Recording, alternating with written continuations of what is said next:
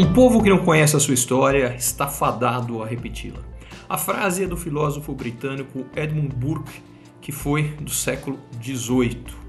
Mas ela parece que reflete, às vezes eu tenho a impressão que ela parece que reflete o Brasil de hoje. E é exatamente por isso que eu estou lançando uma série nova, que é a série Lições da História. Porque muitas vezes eu tenho a sensação que a gente está voltando a viver os velhos problemas. E o que eu vou pegar e falar aqui são de casos importantes, de episódios históricos do Brasil e do mundo que deixaram lições que a gente não pode esquecer, que a gente não pode repetir. Acompanhe aqui, tenho certeza que você vai curtir.